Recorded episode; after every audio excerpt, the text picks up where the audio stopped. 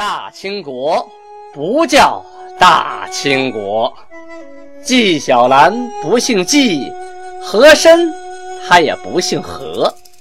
孝庄绝对不能称呼自己是孝庄，叫声小主那是信口开河。摆手绢的那是妓女，绝对不是格格。好，今天。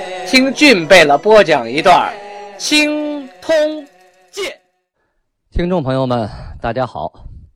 现在呢，我们接着讲《青通剑》，讲到清太祖天命十年，农历的乙丑年，公元一六二五年。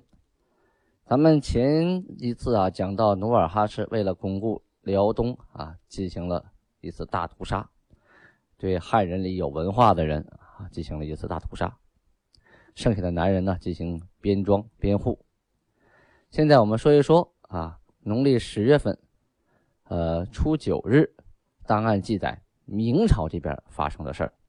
明朝的大学士孙承宗啊，咱们多次提到，这是一个有能为的人啊。这个孙承宗啊，他跟魏忠贤两个人呢，水火不容，政见不合。所以啊，准备辞官不做。这个魏忠贤啊，前面我们提到过，诬陷了朝廷正义之士杨涟、赵南星、高攀龙等等等等，把他们啊诬陷入狱，折磨致死啊。这个孙承宗啊，多次准备进京面奏皇上，啊，说准备论。魏忠贤的罪，这天启帝呀，因为轻信了魏忠贤，避而不见啊，不准孙承宗啊上来献那个奏章，就不给你机会发言。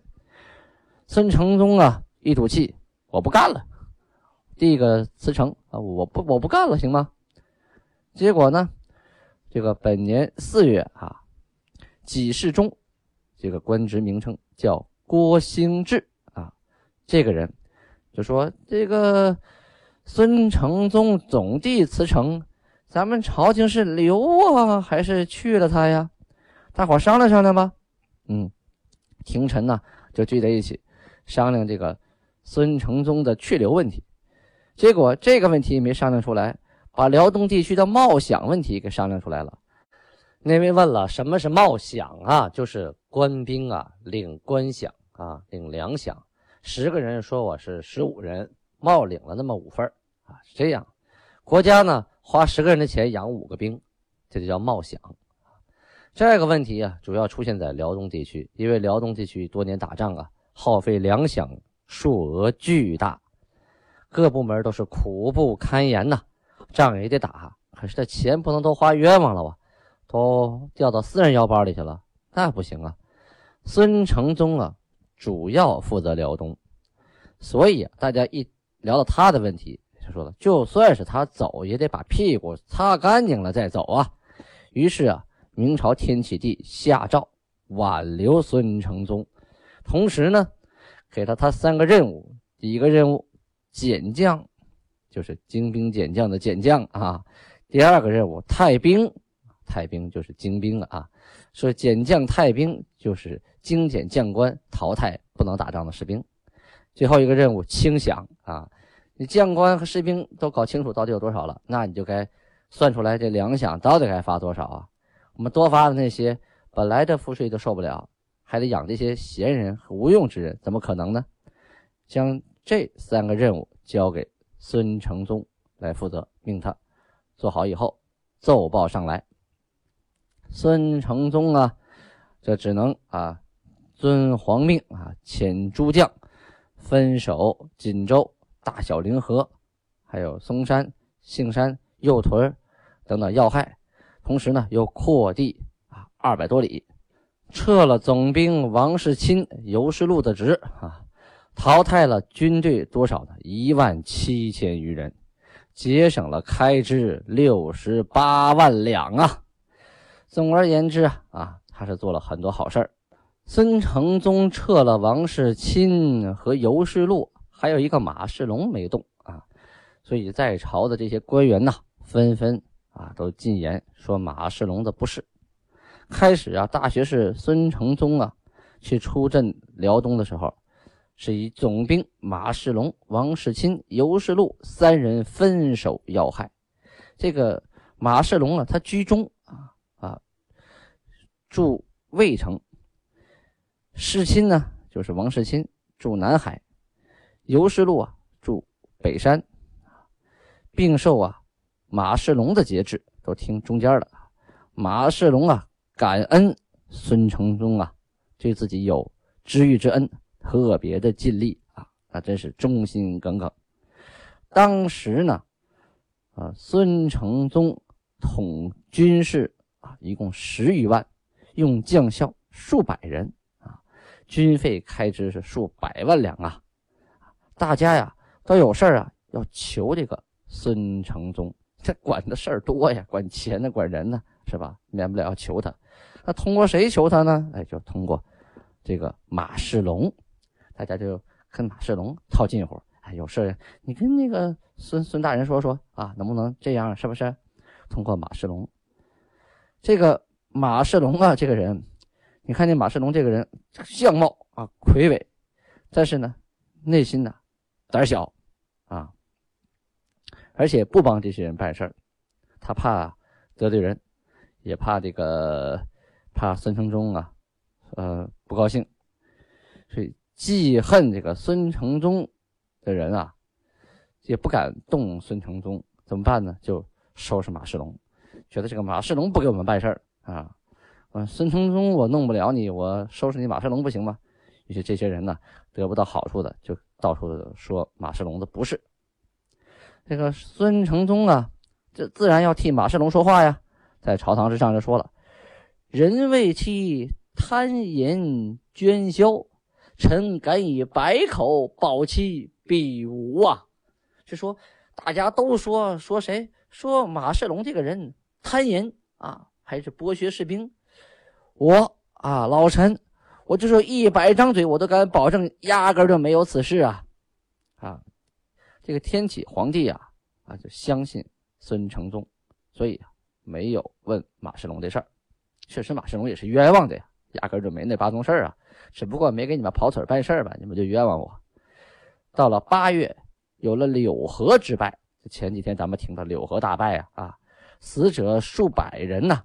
这时候可让这个魏忠贤得了机会喽，啊，因为魏忠贤呢，当时就怀疑这个孙承宗啊，以清君侧为名啊，想收拾他，于是啊，他这个阉党这帮这伙就开始先收拾马世龙，就攻击马世龙，去掉这个孙承宗的左膀右臂。但是孙承宗他们是暂时没敢动啊，慢慢来。这个孙承宗啊，不安其位，求去异立。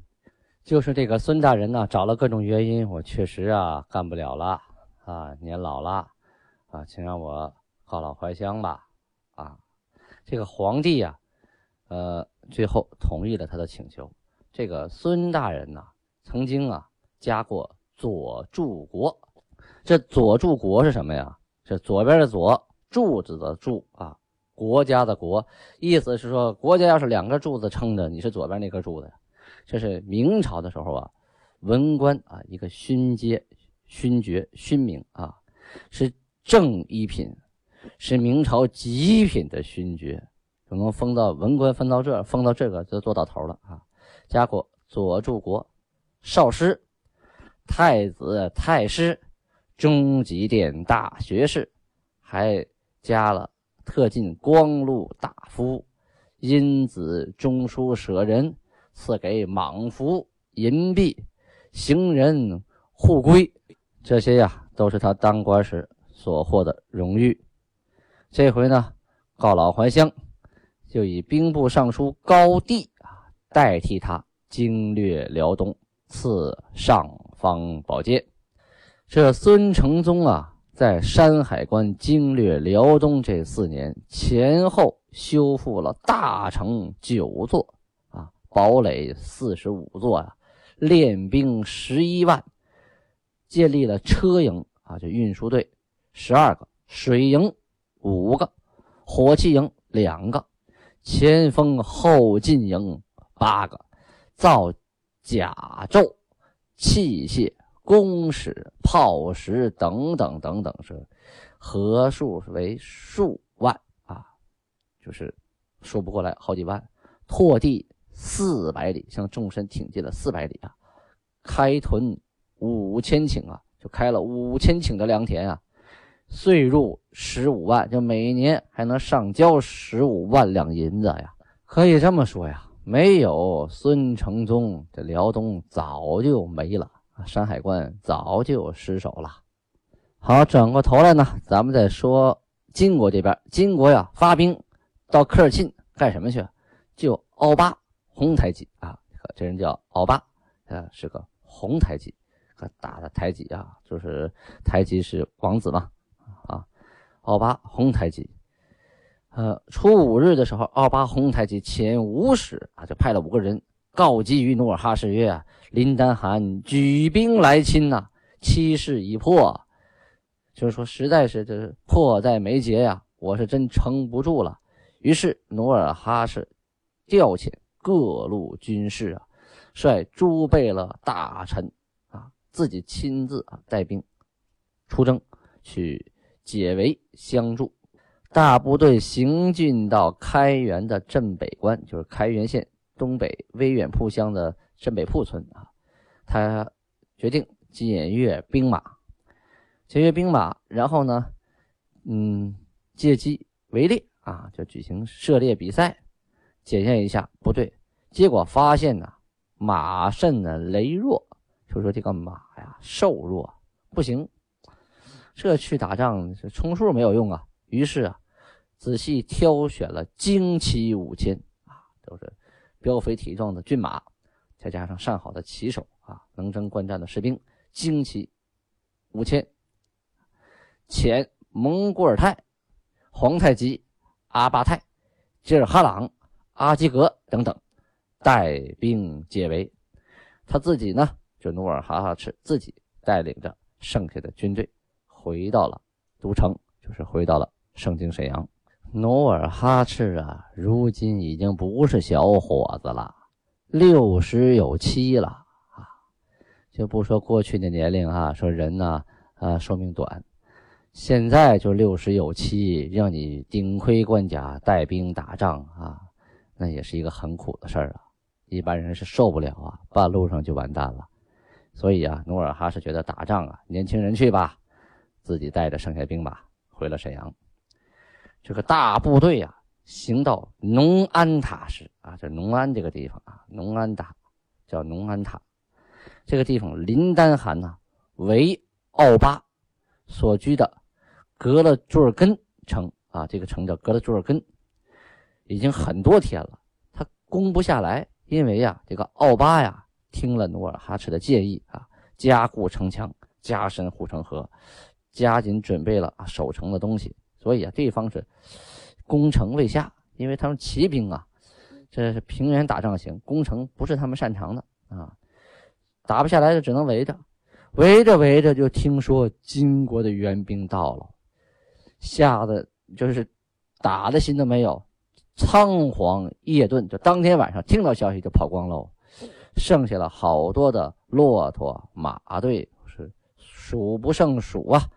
这围呀，没费一兵一卒啊，就人到了就解了，对方就吓跑了。咱们转过头来说说明朝那边啊，明朝那边孙承宗不干了，没人跟魏忠贤对着干了，这魏忠贤是一手遮天了。于是明朝啊出了个榜文。这榜文列了东林党人的所有的名字，就是把东林党跟东林党有关系的这些人的人名，一个接一个啊，昭示天下呀。呃，魏忠贤，而且呢，呃，受命啊，把这些人通通都登录在案，包括他们的户籍、家人啊，各种情况全记下了。只要是跟东林党沾上边的，都算在里边。不管你是定了罪的还是没定罪的，都给你建了一本花名册。咱们有账不怕算呐啊！时光如箭，日月如梭呀啊！时间如白驹过隙，转眼到了天命十一年，明朝的天启六年，农历的丙寅年，公元一六二六年。这一年，努尔哈赤六十有八，而且是天命的最后一年。熟悉历史的人都知道，这一年老海王努尔哈赤就要撒手人寰了。具体这个老韩王是怎么死的？在这一年的档案中有详细的记载，和我们大家所熟识的那些拜官野史会有一定的区别，大家要仔细倾听啊。正月十四日，档案记载，努尔哈赤率领部队是攻打明朝啊，大军为宁远城。就是今天的辽宁省兴城县啊，我在那拍过几天戏啊，不是几个月戏啊。那个老城现在还在啊。为宁远城受挫，努尔哈赤从二十五岁起兵啊，征战这么些年，攻无不克，战无不胜，只有攻打宁远城受挫，而且这一挫呀，挫的还是十分的惨重啊，所以他打击是很大。同时，也是他的死因之一呀，啊，但是并不是所有的原因，不是说为打个宁远就死了，不是，是他死因之一。具体呢，咱们仔细听啊，从头说起。明朝以高帝为兵部尚书，经略蓟辽啊，驻守山海关。这个高帝呀，现在介绍一下，他是万历年的进士。当官儿当到湖广参政，天启五年（一六二五年），就是上一年的时候，晋升为兵部尚书。但此人呢，压根儿就不懂兵法，从来也没打过仗啊。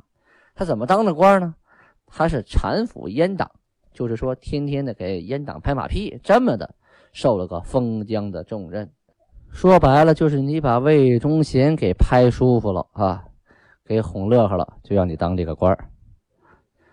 他当了这个封疆大吏之后啊，到了山海关，就一改孙承宗守关外以汉关内的政策啊。孙承宗说：“我在关外啊，以攻为守，我在关外设这些堡垒啊，这样就可以守住山海关。”而这个此人呢，什么也不懂啊，就下令来了以后就下令，所有人都回来吧，外边的关城铺不要了，撤了，撤了，撤了。你们那点人在那守着有什么用啊？都撤到山海关来，我们握成拳头，这样劲儿大，对方就不敢碰我们了。外边那些地呀、那些堡垒啊，就不要就不要了吧，反正也守不住。好，他这套政策呢，和孙承宗以前执行的是正好相反呢。这个宁前兵备道袁崇焕啊，此人大家都知道哈，袁崇焕力争兵不可撤。城不可弃，民不可移，田不可荒啊！你看，说的兵不能撤，城不能动，民不能动，是田也不能荒啊。于是啊，他还举例子说，兵法有进无退，锦州还有右卫啊这一带，既然已经安设了兵将，囤积了粮草，部署了听官。怎么能有就不守，人家不打你自己就不要的道理呢？啊，若一一动啊，如果咱们没打就吓跑了，那不就告诉敌人说我们害怕了吗？这不光是东奴，就是指努尔哈赤他女真那边的贬称啊，不光东奴，包括西鲁，就是指这个蒙古这边啊，也会轻视中国呀，他都会瞧不起我们呢。前一仗柳河失守。是因为什么？因为这个贪功心切，自己去送死啊！关于柳河这场战斗啊，您听前面那几集，我讲的已经够详细、够精彩了啊！确实是送死，没有那么打仗的。所以呀，他说因这个原因而撤掉城堡啊，然后迁走居民，这是不合理的，明明显是不靠谱的一个主张啊！这两件事没有联系啊！宁前就是我这个呃兴城，我要是撤掉了，那山海关就失去了一个屏障啊！您这直接打山海关，你更惨呐！你这个等于是拆了门，请人家进院里来打呀。但是高帝呀，不管你大哥，我比你官大呀，我听你的吗？我是经略，我有权有势，我就要撤锦州，我撤右屯，我撤大凌河，这三城撤掉，然后还要撤宁前。这个袁崇焕呐，亲身跑到宁远，斩钉截铁说：“宁前道，当与宁前。”共存亡，就说我跟我这个城共存亡，你想撤门都没有啊！除非我死了。如撤宁前兵，宁前道必不入，独卧孤城以当虏耳。这话啥意思？就是你要把兵撤走了，我肯定不跟他走。我一个人，我躺在这个孤城里，我给啊，我给这个金国的部队，我当诱饵。我当饭吃，我主动喂他们，我一人守城行不行啊？啊，这个高帝实在是拿他没办法了，于是呢，就只撤了锦州、右屯、大宁河、嵩山。嵩山就开原县东南的嵩山铺，还有杏山，杏山是锦县啊，锦县西南的杏山、塔山啊，把那儿的守兵都撤了，同时把那儿的屯民呐都驱赶啊，入了关。两股啊。十余万担，啊！而且路上，啊，道上死的人也不少，哭声震野呀。远离家园，刚种好的地，你说你不让我收啊，也没人来打，你就让我撤，撤到那关里头又没地种，都变成逃荒要饭的了，变成难民了。这民怨沸腾啊，军心不振呢。那老百姓心里头怨言多。当兵的也是，你没打就吓跑了。我你说我建个城刚修好，送给人家了。努尔哈赤啊，自从得了广宁之后，就今天的北镇县之后数年呐，一直都惦记着这个大明朝的事儿。但是呢，孙承宗、袁崇焕这两个人呢，固城啊，以防无懈可击呀。就他们设置的防御这个阵型啊，真的不好打。如果打了，很有可能吃亏呀。于是啊，未敢。大举入侵，一直都是小股部队的骚扰。这回发现孙承宗不干了，哎呦，来了个高帝，是个窝囊废呀！